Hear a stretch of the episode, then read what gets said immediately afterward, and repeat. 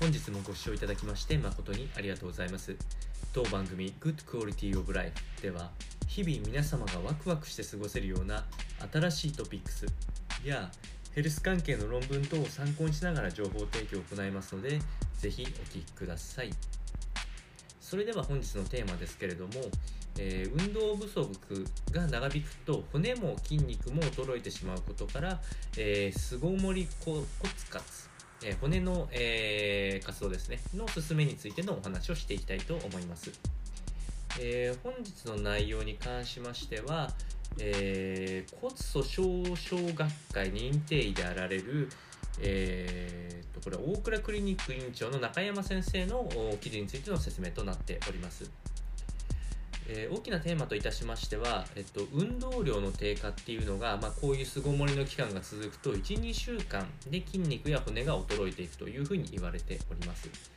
えその中でも特に50代を過ぎてきた方っていうのは特にこううん骨や筋肉っていうのの弱体化が進みやすいと。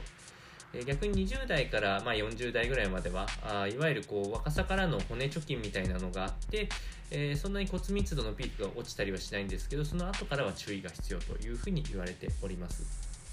そんな中であまりこう大きく体を動かさず、えー適切な運動をしていくことが必要とされているんですけれどもその中でお勧めされているのが大きく3つ、え1つは縄跳び、えーもう1つはかかと落としと言われる、まあえっと、かかとをちょっとつま先立ちにして上げてストンと落とすだけの、まあ、すごい、えー自宅でもできるような運動、えー加えて階段昇降階段の上り下りですね。えーこの3つとかが挙げられているんですけれどもこれら全てに、え共通することは骨、え特にまあ関節付近とかですね。ここに、えっと、振動や、え負荷が加わると、えここでホルモン物質が分,、えー分泌されていきます、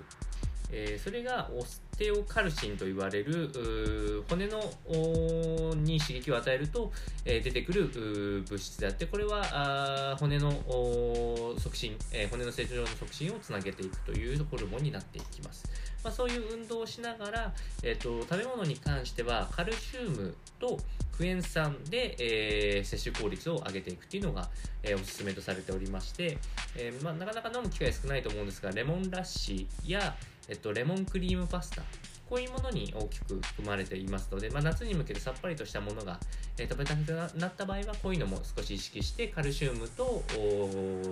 より効率よく摂取するクエン酸を摂取してはいかがでしょうか。それでは本日の内容は以上となります。この番組の内容が少しでも面白いな気になるなと思っていただいた方はぜひチャンネル登録またはフォローの方をよろしくお願いいたします。それではまた次回の放送でお会いしましょう。本日もご視聴いただきまして誠にありがとうございました。